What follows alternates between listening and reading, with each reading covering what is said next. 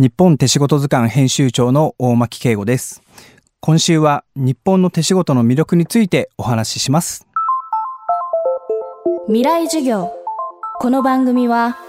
暮らしをもっと楽しく快適に川口義賢がお送りします。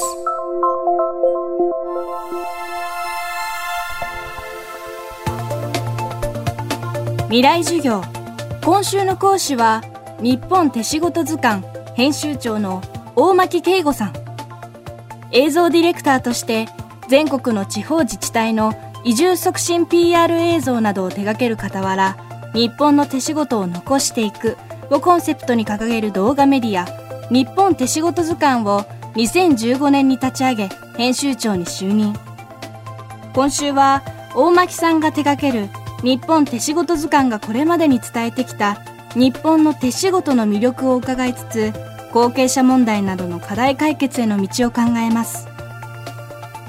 日本手仕事図鑑がこれまでに取材してきた手仕事職人の数はおよそ70今日はその中からいくつか紹介していただきます。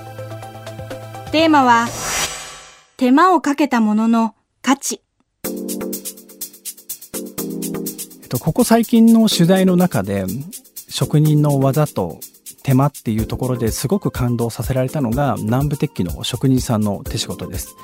えーと、岩手県盛岡市にある田山鉄瓶工房さんという南部鉄器の職人さんのもとに行きました。南部鉄器って作り方ってなかなか知ってるようで知らないんですけれどもまず型を作るんですね。でその型も土で作ります。でなぜ土で作るかというと溶かした鉄に対して耐えられる素材というのがすぐ近くにある土だったりします。ただやっぱりその土ってどうしても劣化してしまうので細かい南部鉄器の柄を一つ一つ作っていくんですけれどもでも半永久的に使えるものではなくて一定の期間でもうダメになってしまうので型も一個一個もう手間暇かけて作っていってそれで流し込んで南部鉄器の型を作っていくという作業をします。それでその後にただこう形を整えて磨いていくだけではなくて少し質感を出すためにお歯黒を塗ったりします。南部鉄器って鉄なのでツヤツヤなだけではなくて少し砂っぽい質感ってあるのって分かりますかね。それを出すために何度も温めてお歯黒を塗ってまた温めて塗ってっていう作業を繰り返します。それすることによってただこう鉄っぽいものではなくて砂がついたような質感を生み出す。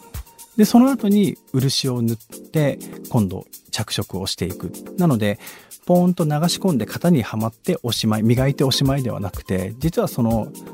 に至るまでの中にお歯黒を塗るとか漆を塗るっていうもう何度も何度も温めては塗って温めては塗ってっていう作業が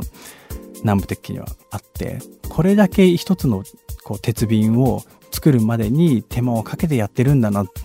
この年になってもやっぱりこういう現場に行かないとわからないことそれはすごく感動しました。日本手仕事図鑑が伝えてきた手仕事はどれも職人の方々が手間と時間をかけて作り上げるものばかりです。しかしその手間や時間がそのもの自体の価値に結びついていない。大牧さんは取材を続ける中そう感じていると言います。えっと、その他で僕が印象に残ってる職人さんの一人に茨城県の伝統的な和紙の一つに西の内紙っていう紙があるんですけれどもその紙で作った名刺入れを僕はいつも使ってるんですけれども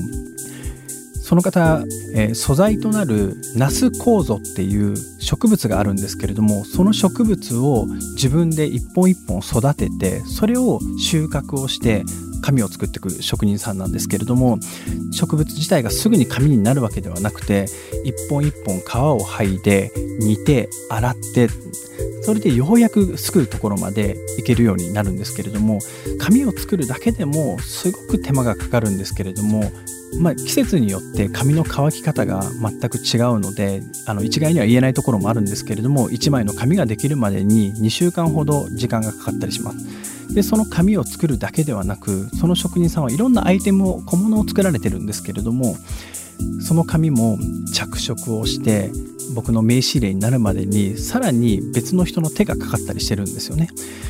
でやっぱりそういう価値があるともう手に取った瞬間すごくいいなって思いもありますしそのプロセスを知っているとより欲しくなるんですけれどもやっぱりその職人さん自身がなかなか自分たちの作ったものの価値を見出すことができなくて値付けに影響しているっていう問題もあったりします。なのでたまに僕がクイズでこれいくらで買ったでしょうかって出すんですけれども皆さんが想像した金額の3分の1ぐらいの金額で売られたりするので僕はこれからこういうものの価値を作るプロセスも伝えてあげていきたいなっていうふうに思ってます。未来授業。今週の講師は日本手仕事図鑑編集長の大巻慶吾さん今日のテーマは手間をかけたものの価値でした。明日も大巻さんの講義をお送りします。